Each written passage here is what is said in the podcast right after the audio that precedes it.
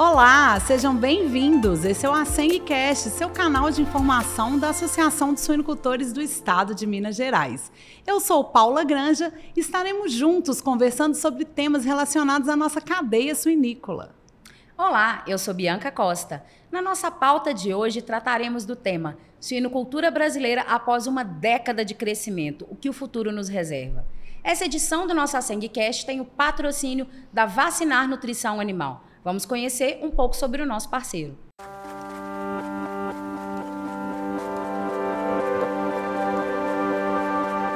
Para que um sonho cresça forte, ele precisa de seriedade, dedicação e muito trabalho.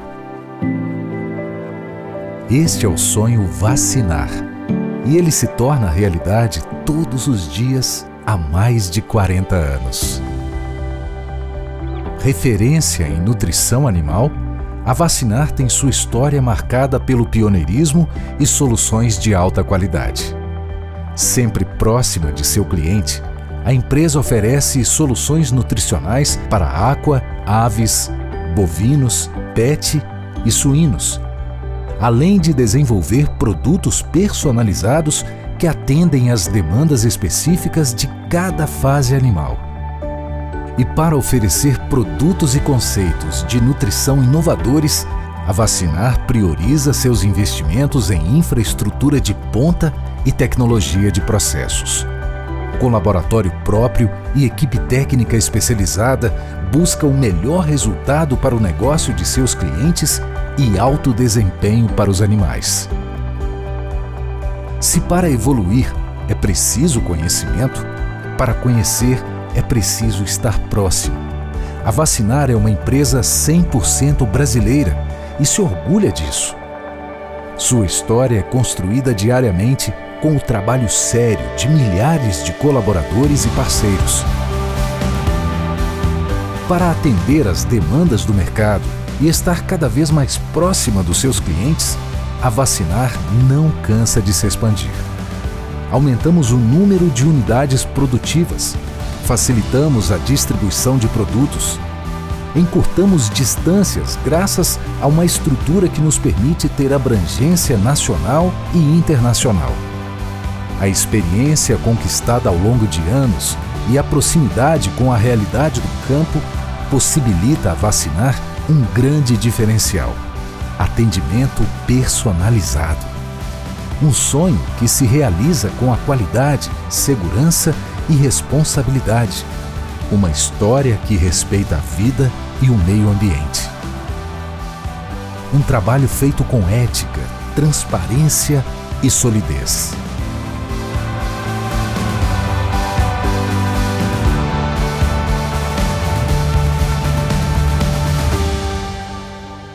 Vacinar.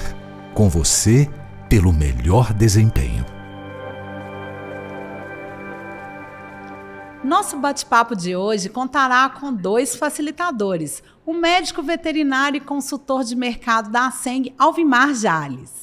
Também estamos recebendo Yuri Pinheiro Machado, médico veterinário, consultor de mercado da BCS, sócio da Integral Soluções em Produção Animal e diretor da AGIGO, Associação dos Granjeiros Integrados do Oeste de Goiás, e da Copersag, Cooperativa dos Sinocultores e avicultores de Goiás.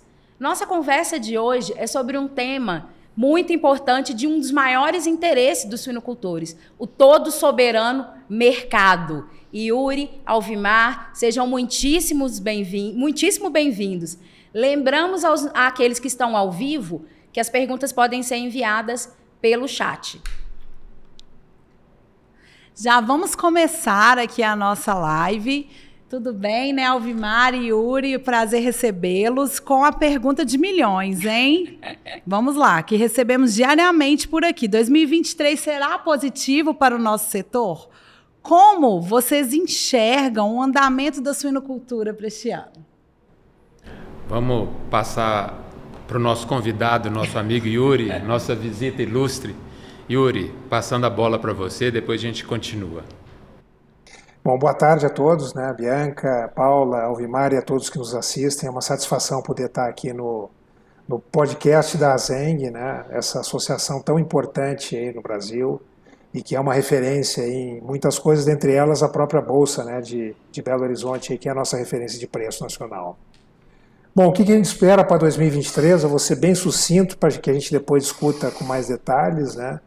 Mas eu espero com certeza um mercado melhor do que no ano passado, em termos de ajuste de oferta e demanda e, consequentemente, um preço melhor pago ao produtor. E isso já, esses sinais já foram dados agora muito claramente no, nesse começo de ano, tá? mas com o custo de produção ainda elevado. Né? E com o custo de produção, a disponibilidade de, dos principais insumos nossos, como milho e farelo de soja, ainda, especialmente o milho, dependendo é, de, um, de, uma boa safra, de uma bem-sucedida segunda safra, que é quando vem o grosso do volume do milho colhido no Brasil, e mais toda a conjuntura aí nacional e internacional que vai interferir não somente no consumo, mas também na, nas exportações, tanto do nosso produto, que é a carne suína, quanto dos insumos nossos, né, como é o caso do milho, né, que a gente sabe que tem exportado muito aí nos últimos meses, e isso tem trazido apreensão ao setor. Mas, em suma, né, a gente espera um ano melhor do que o ano passado, especialmente né, no quesito ajuste entre oferta e demanda de carne suína, e, consequentemente, a gente espera um preço que permita margens positivas ao produtor, mesmo com custo de produção mais elevado. Bacana, Yuri. É, boa tarde a todos. Né? Eu passei a bola direto para o meu amigo Yuri. Yuri, eu queria completar um, um detalhe na sua fala corretíssima e que tem muito a ver com o título que nós todos pensamos para essa, esse bate-papo, que é uma comparação do modelo da suinocultura que nós tivemos nos últimos 10 anos, como exemplo, e, do, e o futuro. Né? Então, nós todos estávamos sempre acostumados a, um, a momentos bons, momentos ruins e ajustes de oferta, né? diminuição de oferta, era aquilo que, as, que a gente sempre teve na nossas, nas nossas expectativas, considerando a história de longo prazo da sonocultura. E agora, eu acredito que você concorde comigo, nós temos que reaprender, porque a suinocultura está dando mostras, principalmente nessa última crise, de que não irá enxugar a sua oferta. Né? Então nós vamos ter que navegar aí em flutuações de oferta, né?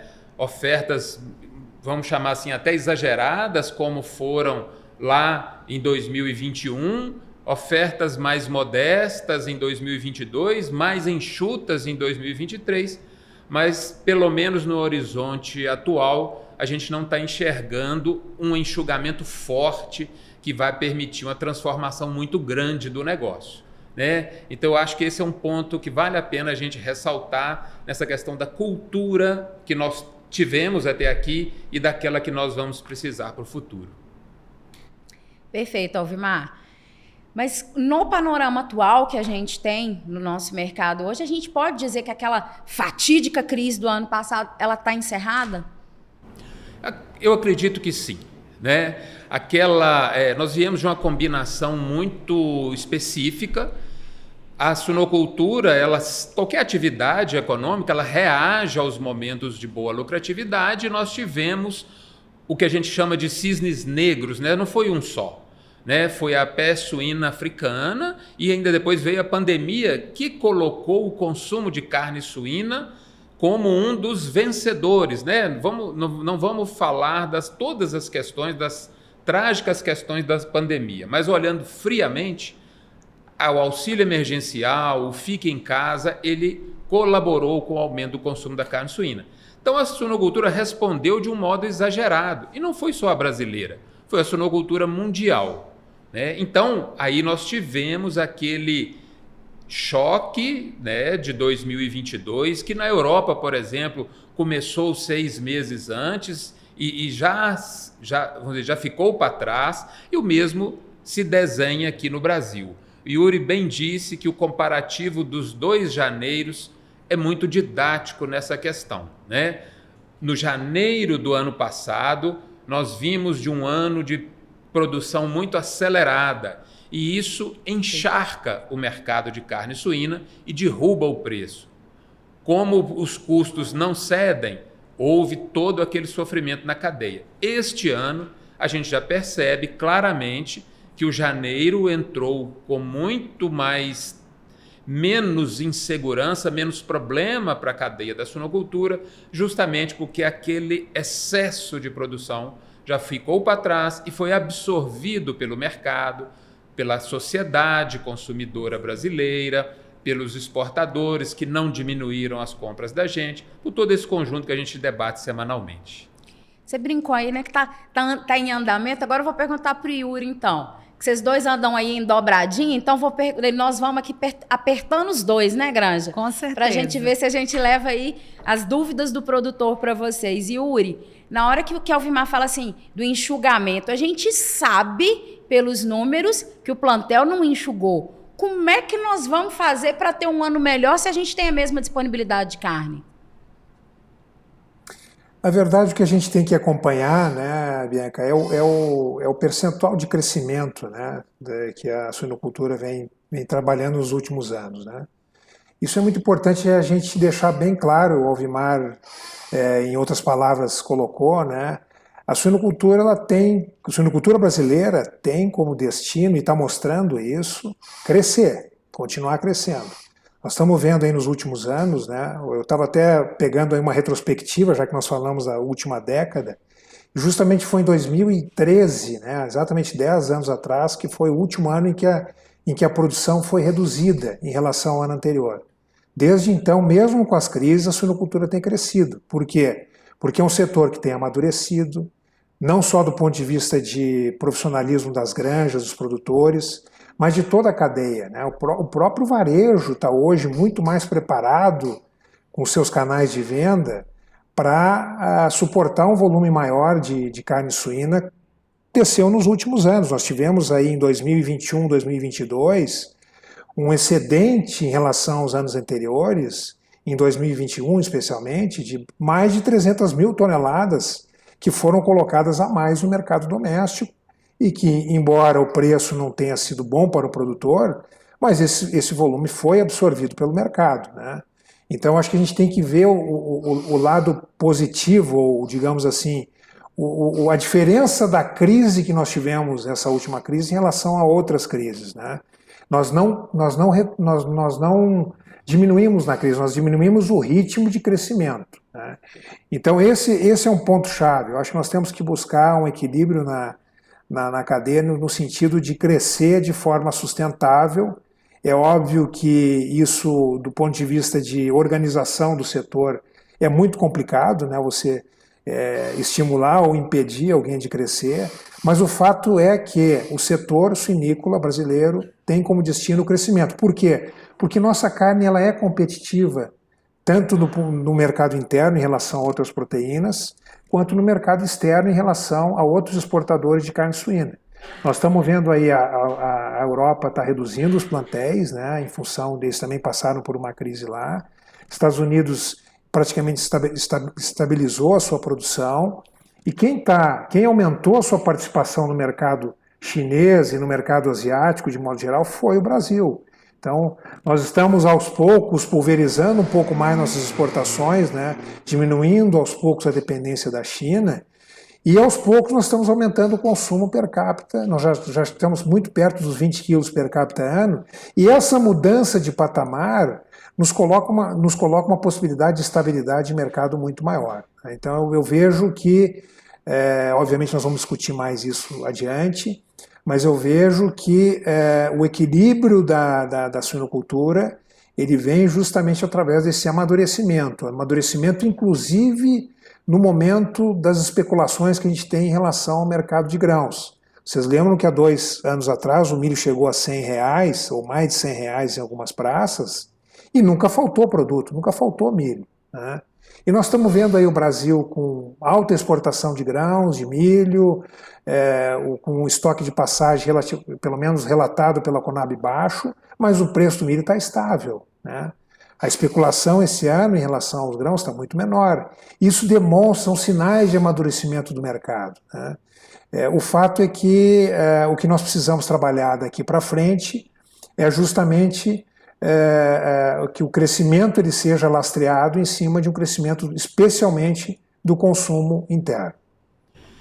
Essa, esse comentário, Bianca, essa sua pergunta e a resposta de Yuri são muito boas para a gente esclarecer esses pequenos detalhes que têm uma relação muito forte com a formação de preço. Então, realmente, como você pergunta o enxugamento, a gente fica sempre esperando. Eu falo por mim mesmo, durante todo o ano passado, com uma crise da dimensão da que houve, eu fiquei acompanhando os dados, esperando o enxugamento que não veio. Tá certo? Então, assim, esse comentário do Yuri, que tem relação direta com o título da nossa palestra, do nosso bate-papo, nosso podcast, que é justamente isso. Quando que, na média anual, o ano seguinte foi menor do que o ano anterior, lá em 2013. Tá certo? Lá em 2013. Então, ou seja, o negócio vem crescendo ano a ano desde lá por uma década. Isso que o Yuri também comentou, que é uma coisa muito importante que a gente tem que observar na formação de preço. Não é mais o enxugamento, é a velocidade de aumento da disponibilidade interna. Tá certo? Porque a gente tem feito esse, esse trabalho aqui em Minas Gerais, acompanhando né, a formação de preço sistematicamente em cima de uma série de índices, e isso tem nos permitido entender muito isso. Então a gente precisa separar isso e entender esse mecanismo. Esse detalhe aí que a gente fala muito do enxugamento, Bianca, e você tem razão, e o enxugamento, o último enxugamento literal foi esse que o Yuri comentou, há 10 anos atrás. Aí agora a gente tem um enxugamento relativo, porque vem de um crescimento de 6% para um crescimento de 3%. Ou o que, que acontece num ano onde o crescimento da oferta é de 9%. Então a gente começa a perceber todas essas diferenças. Né? E eu gosto de dar um exemplo que eu considero didático nesse aspecto. É o seguinte, pessoal. Né? Primeiro, a gente tem o aumento da oferta. E ela leva depois, ela traz consigo o aumento da demanda. É isso que está sendo comentado. Nós ultrapassamos os 19 e estamos em direção aos 20. Se o mecanismo não fosse esse, nós estaríamos congelados na crise de 2018 até hoje.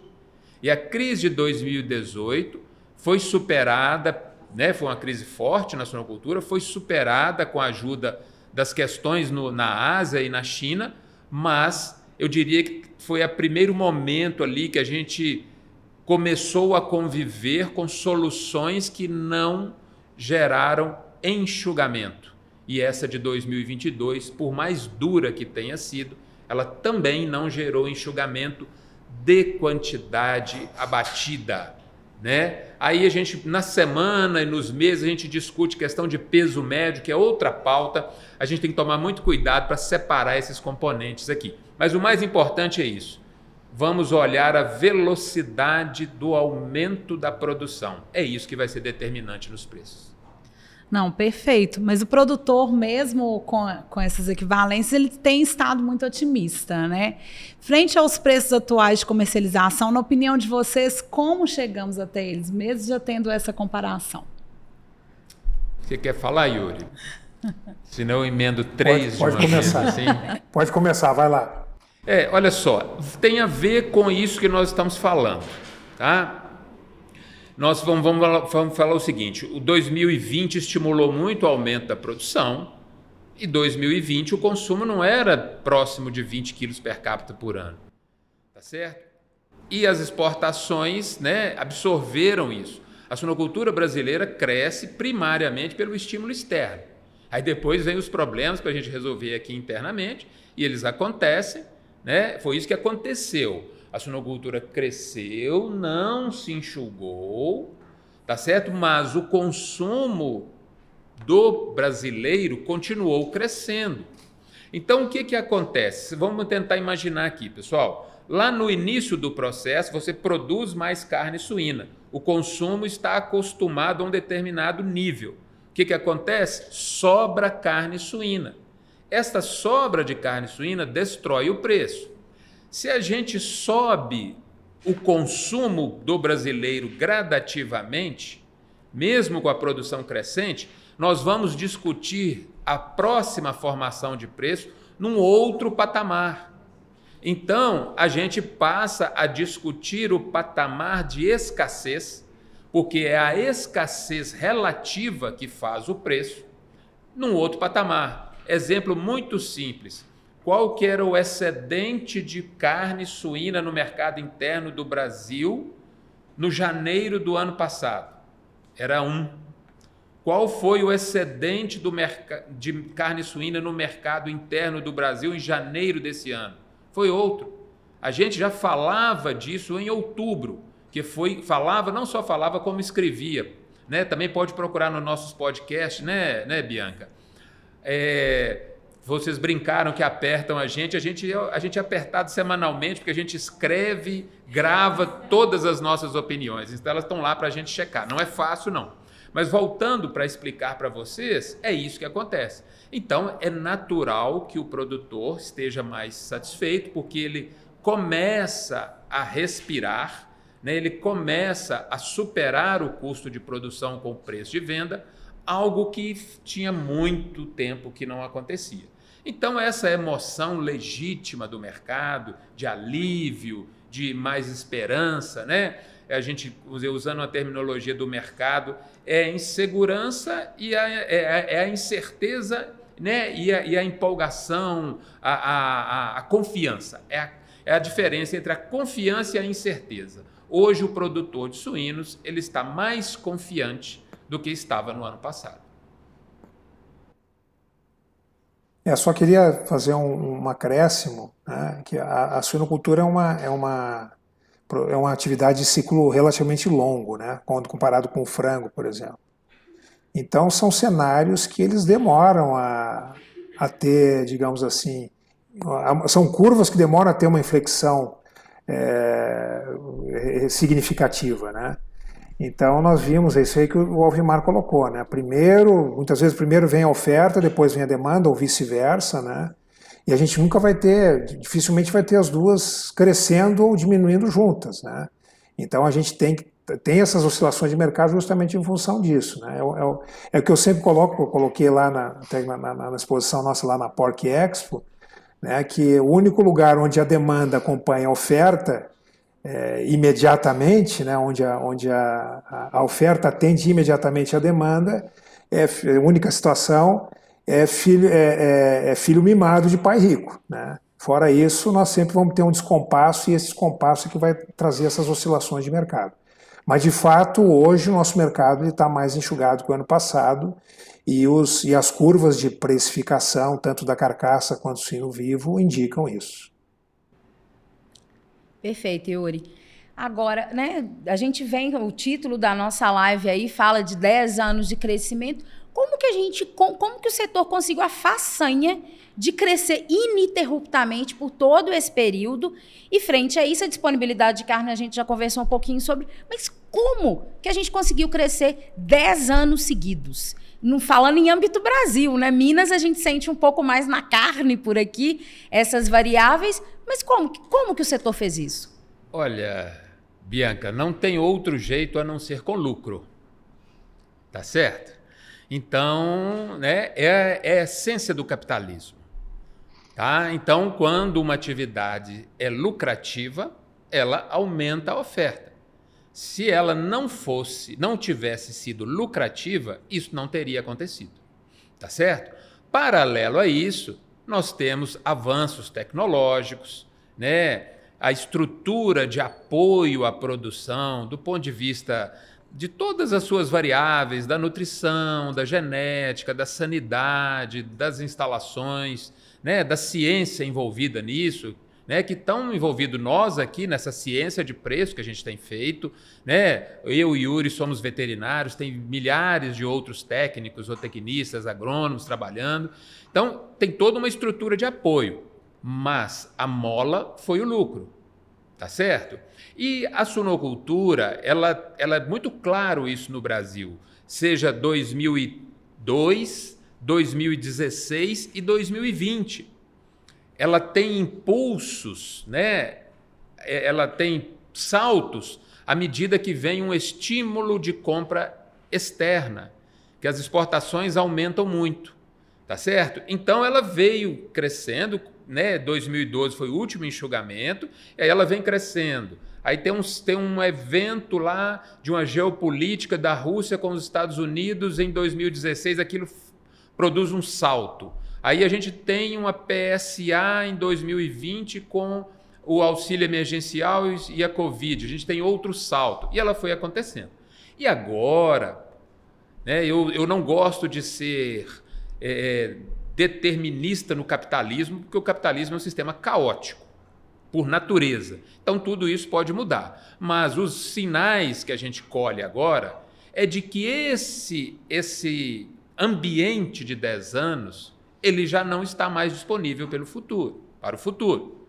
Um dos exemplos é essa crise de 2022. Se a gente voltar aí na fala do Yuri, que eu concordo plenamente, apesar de uma crise cavalar, a margem de lucro deve continuar é, não, tá não será folgada nesse ano.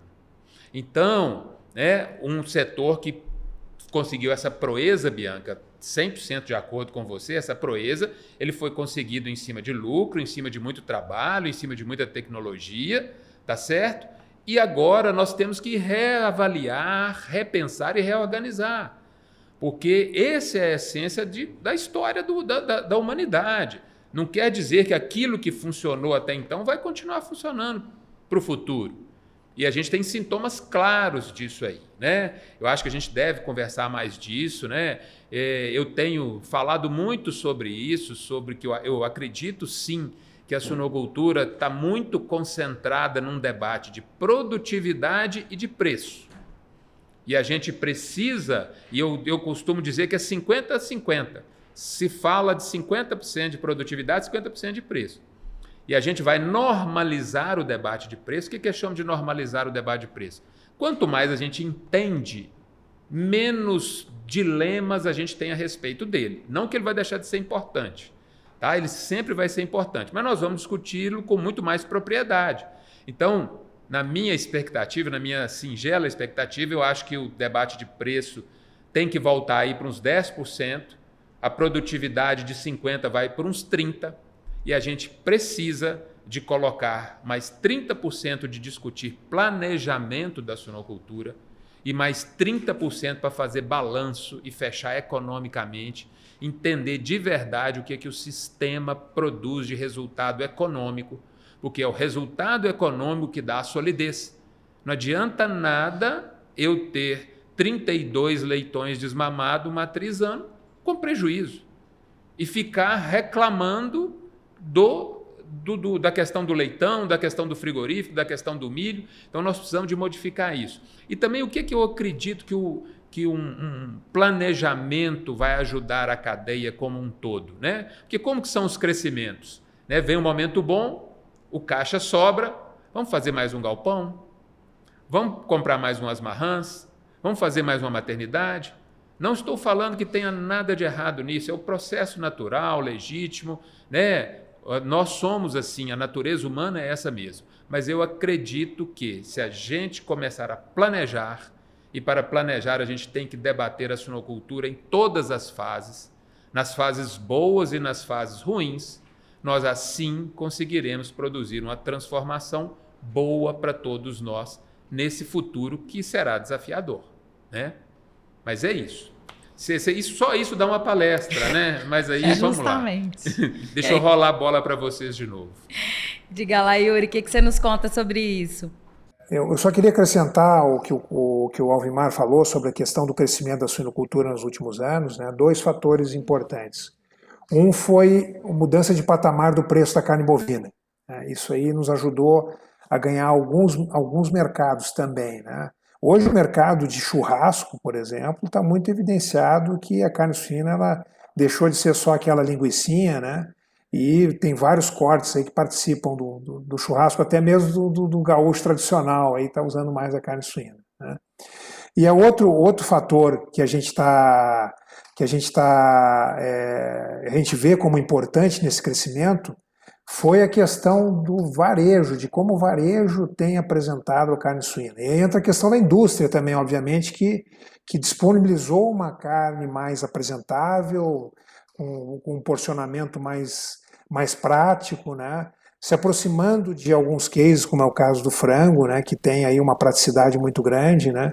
Então isso também trouxe uma, uma, uma maior ganho de mercado, especialmente no mercado doméstico. Né? Acho que é importante a gente destacar isso, além desses fatores aí, né, é, relacionados ao mercado externo, relacionados à, à questão da, da, do, do, crescimento justamente pela lucratividade da atividade, pela competência dos produtores. Eu acho que isso é importante a gente destacar. Né? O Brasil ainda é um dos países com menor custo de produção, né? mesmo com toda essa, essa subida aí nas commodities nós ainda temos um dos menores custos de produção do mundo porque nós somos eficientes na produção, tanto em produtividade quanto na questão da gestão de custos. Temos muito que fazer, como o Alvimar falou aí, temos ainda muito que fazer, mas já somos bastante eficientes. E, Yuri, eu queria aproveitar, muito bem lembrar do seu, do seu comentário sobre o espaço que a gente está ocupando do consumo da carne bovina. E, é um detalhe que eu gostaria de lembrar justamente da diferença do passado e para o futuro. Tem até um trabalho né, feito do ponto de vista estatístico mesmo, de um, de um analista colombiano aqui, ele analisou o consumo de carne suína na América Latina, todos os países, e no Brasil, por incrível que pareça, ela é descorrelacionada com o crescimento do PIB. Então, por quê? É justamente por causa desse fator que você está dizendo, né? O espaço que nós ocupamos no lugar da carne bovina que tornou-se mais cara e a nossa muito mais acessível. Então, olha que, que, que interessante, né? Nós crescemos num, de, num espaço de, vamos chamar de antirrenda, né? Porque a nossa carne, apesar do PIB cair, ela continua crescendo. Tá, e aí a gente volta nesse propósito desse bate-papo. O que vai ser do futuro? Né? Como nós vamos nos comportar pelos próximos 10 anos? Nós vamos ocupar nós vamos ter um crescimento de consumo do nosso produto baseado, não sei nem se essa palavra existe, tá, pessoal? Me perdoem, mas assim, num, numa coisa de anti-renda? Ou nós vamos construir debater, discutir como crescer o nosso produto, né, com as suas próprios méritos, com seus, né, não, não, que ele não tenha méritos, mas assim, não sei, é, é, é, é inusitado que a gente tenha um produto crescendo à medida que a renda diminui, tá certo? É, aí a, a, o questionamento é o seguinte: isso serve para os próximos 10 anos? Né? Essa é outra pergunta de milhões, né, Alvimar? Exatamente. Yuri comentou aí do varejo, falou do churrasco. Yuri, o churrasco tradicional mineiro, ele vai direto na, na barriga, entendeu? Então, contrário do gaúcho, nosso churrasco mineiro ó, já tem um pouco mais de amor aí pela nossa carninha de porco, né? A gente vai não, falar... não, Você me desculpe, Oi? Me, me, desculpa, Bianca, mas não, vou, não, não, dá para comparar o churrasco mineiro com o churrasco gaúcho. Olha o não barrismo. Não vamos entrar nessa discussão, não. Olha o barrismo. Amanhã a gente termina de discutir isso direito, entendeu? É, isso dá outro podcast. Exatamente, turma. Mas aí eu vou aproveitar a pergunta do Ronier, que está aqui no nosso chat, que a gente falou um pouquinho de churrasco, que é um mercado gigantesco em crescimento para gente, né? Mudança de hábito de consumo. Falamos do varejo, o Ronier nos diz aqui. Não está na hora de sermos mais agressivos no marketing e ocupar parte do espaço que a bovinocultura nos, é, nos disponibilizaria, pois passa a ser artigo de luxo a carne de, de boi. Então, queria ver qual que é o posicionamento de vocês. Aqui na SENG a gente já vem trabalhando dentro das nossas variáveis, das nossas possibilidades, do nosso orçamento, né, nesse sentido. Mas eu queria ver a opinião de vocês aí na pergunta do nosso amigo Ronier. Eu, eu, eu queria aproveitar, Ronier, a pergunta é muito boa e ela está muito encaixada no que nós estamos falando aqui. Né? E aí vamos relembrar. Né? É uma pena que a gente não consegue aqui, pelo modelo, mostrar gráficos e tudo, mas vamos relembrar o experimento, né, no bom sentido, que foi a questão do auxílio emergencial. Tá certo? Quando camadas populares crescem a renda. Se a gente for analisar a elasticidade renda-consumo, o que, que é isso? quanto que cada um real a mais no bolso de renda gera em consumo a mais da carne. A carne suína está muito bem posicionada nas camadas de até 3 mil reais. Tá certo? É a segunda carne de escolha deles. Não é à toa que nós fomos né, o maior preço. Não foi só por causa das exportações para a China. Também teve isso. Tá certo? Mas se não fosse aquela estrutura do mercado interno ávida pela carne suína, tá certo? Ah, isso não teria acontecido. Então, Ronier, eu acredito, né? Eu acho que o trabalho de marketing, sinto, né, que o trabalho de marketing tanto da BCS quanto da Seng, quanto de outras associações, ele é muito bem feito, ele é muito bem estruturado e ele é de anos, né? Não é uma coisa que se faz é, em curto intervalo de tempo, tá? Então, assim, eu acho que ele tem feito o seu papel. Eu concordo demais dentro do orçamento, né, Bianca? Né, orçamento de publicidade, né, não vamos nem falar disso aqui, né, um horário nobre de televisão deve custar o orçamento de anos do marketing da, ah, com das, das absoluta nossas, certeza. das nossas associações. Então, assim, considerando os recursos, eu acho que é muito bem feito. Mas realmente, pessoal, eu estou fazendo uma provocação para esse novo olhar, tá certo? Não é só marketing, eu acho que para o futuro a gente tem que entender como funciona o consumo renda, porque é isso que vai permitir a gente buscar uma estrada aí. É, eu, eu vejo, reforçando essa questão do marketing, eu acho que, acho que as, a, a, o sistema BCS, né, que é a BCS e as suas afiliadas, dentre elas o destaque para a Zeng, né, é, tem desenvolvido um trabalho fantástico, assim, muito acima dos recursos que dispõe, né, entrega muito mais do que os recursos que dispõe para investir nisso, porque criou boas parcerias com o varejo, com as indústrias, né? Isso é um trabalho, como o próprio, como o próprio Alvimar falou, né? É um trabalho de anos e muito bem consolidado e é um case em todas as, as cadeias aí, né? Não, não só no meio das proteínas, mas é um case em qualquer cadeia, né? Eu vejo uma outra questão aí importante com relação a, a, essa questão do consumo, é que nós temos um potencial ainda muito grande do consumo in natura. A gente sabe que grande parte do consumo ainda é o consumo de carne processada, e as grandes indústrias começaram a tentar para isso, começaram a lançar linhas de produtos in natura ou semi-processados. Né? Esse é um ponto que eu acho que tem que trabalhar bastante nos próximos anos, né?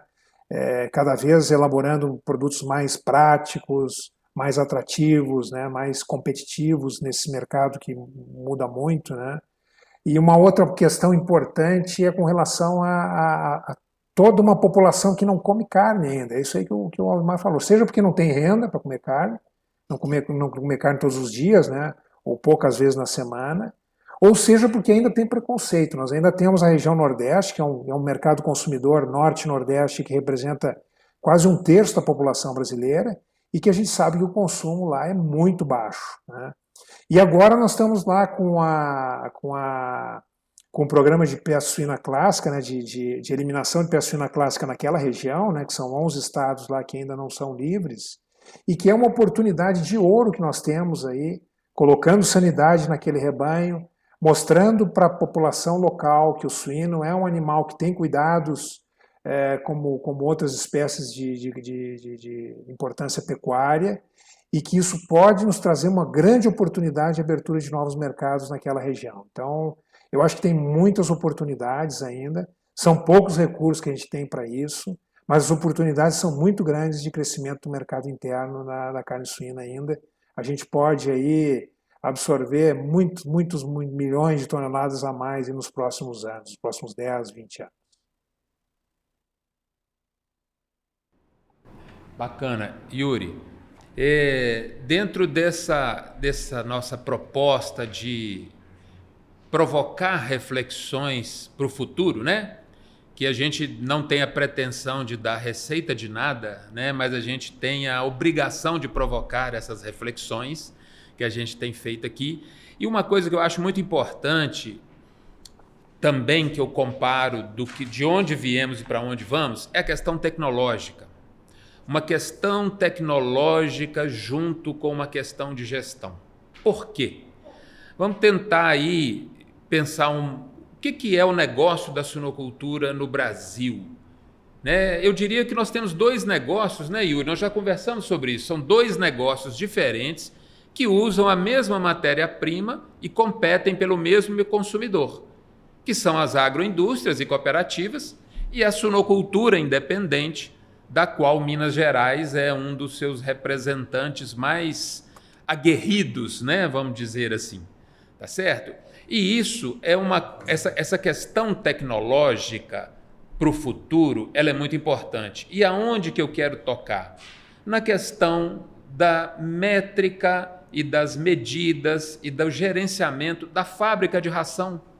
Sabe por quê? A gente escuta muito aqui, né? É o peso de venda, é a quantidade de leitão desmamado, tá certo? Mas a gente ouve pouco sobre o gerenciamento do consumo de ração, tá? Da conversão alimentar. E o que é a conversão alimentar? É quantos quilos de ração eu gasto para fazer um quilo de carne.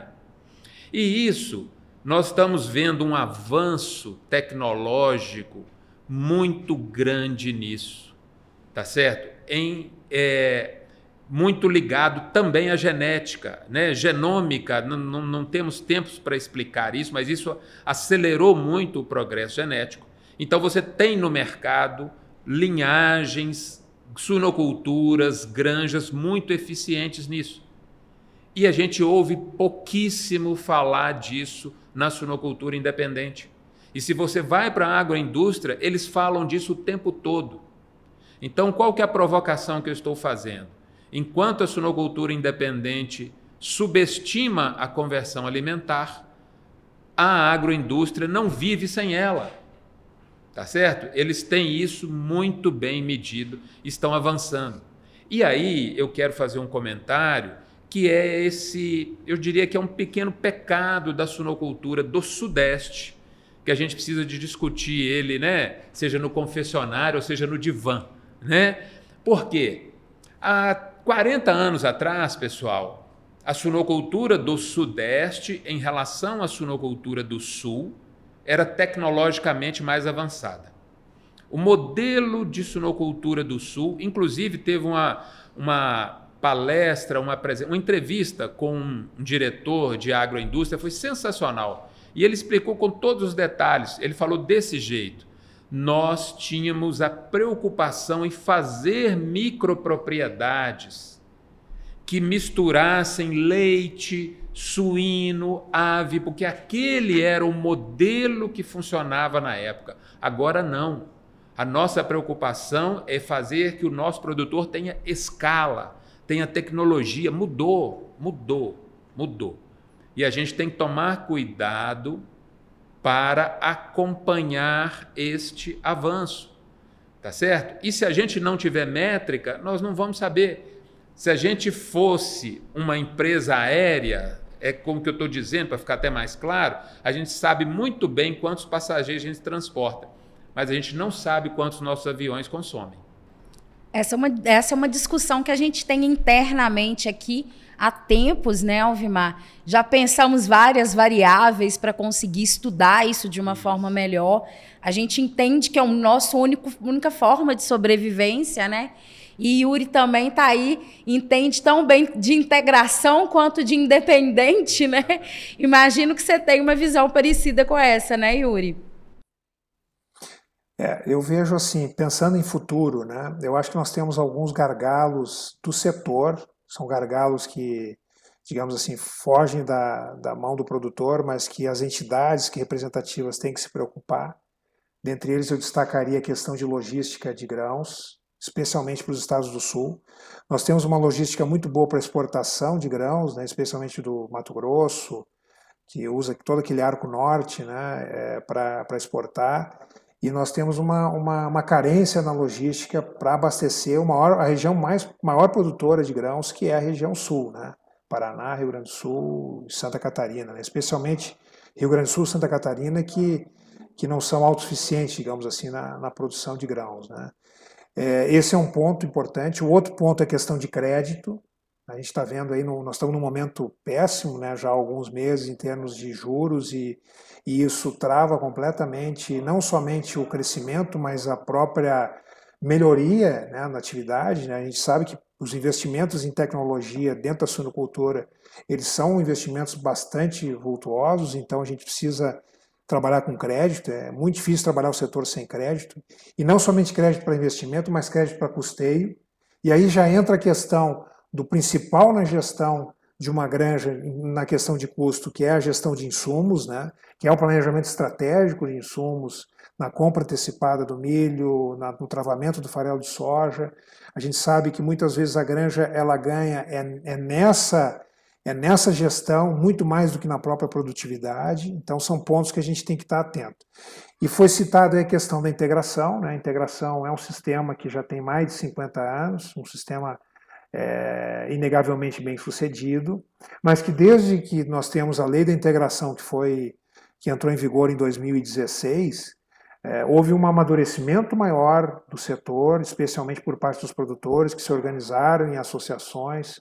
Hoje existe a, a questão da CADEC, né, e isso trouxe uma maior participação do produtor nesse processo de integração, nas decisões do processo de integração e isso, obviamente, vai nos trazer é, novos desafios, está nos trazendo novos desafios, né? É, a indústria, a indústria, as agroindústrias, né, hoje, elas têm que interagir muito mais com os produtores para que esse crescimento seja um crescimento sustentável. Né? E não podemos esquecer também é, das questões relacionadas ao mercado consumidor. Nós estamos aí com uma geração, nem sei qual é a geração que está hoje, millennial, Z, Y, nem, nem sei qual é a geração, eu já esqueci até são, é tanta informação com relação a isso, né? mas a, as, quanto mais as gerações vão, vão, vão evoluindo, né?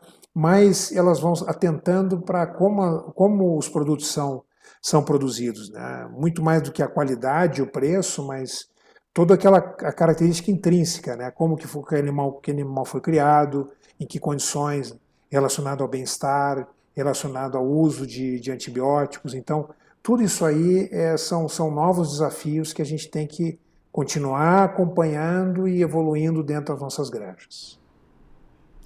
Não, perfeito, Yuri. Yuri, Alvimar, Bianco, nosso bate-papo está muito bacana, mas nosso tempo já está acabando. Então, já peço a vocês para deixarem as considerações, orientações né, para os nossos produtores em relação ao mercado.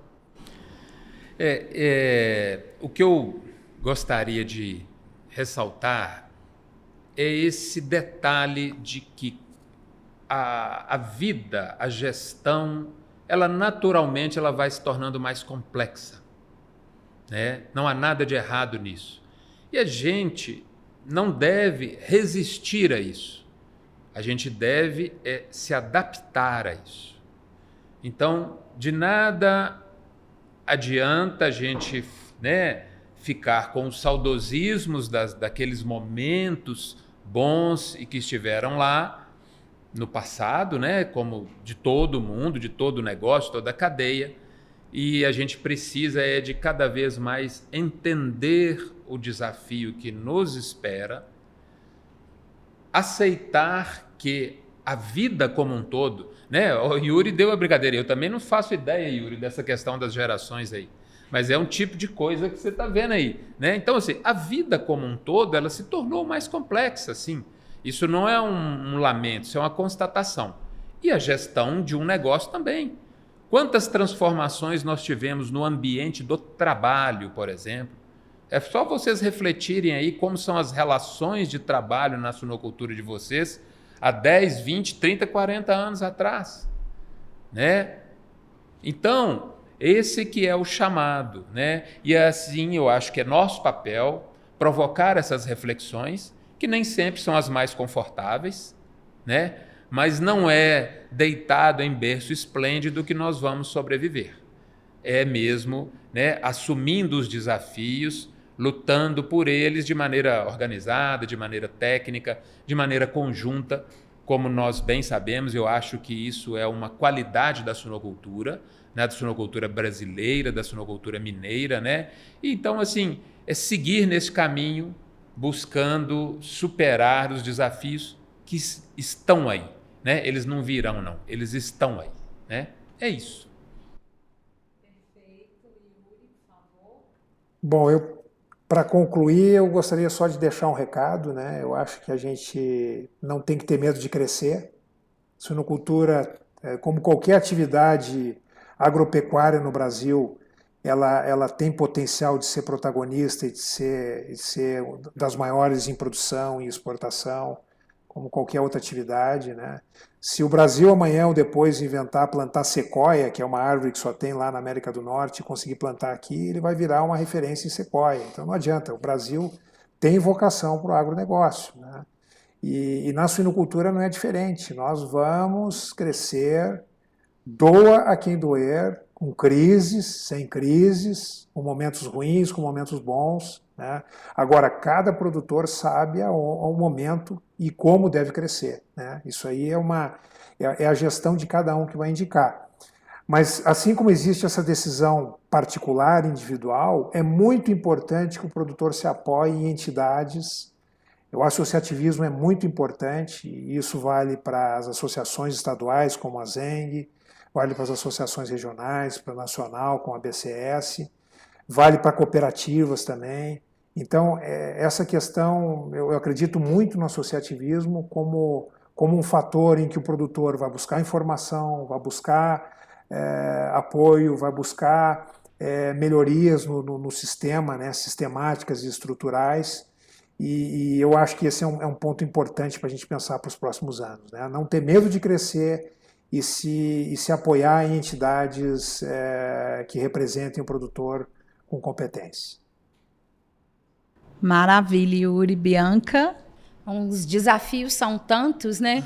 A gente trabalha aqui dioturnamente em busca de melhores soluções, oportunidades. A gente vem aqui pedindo ajuda de Yuri, de Alvimar, que são experts aí para a gente entender o mercado.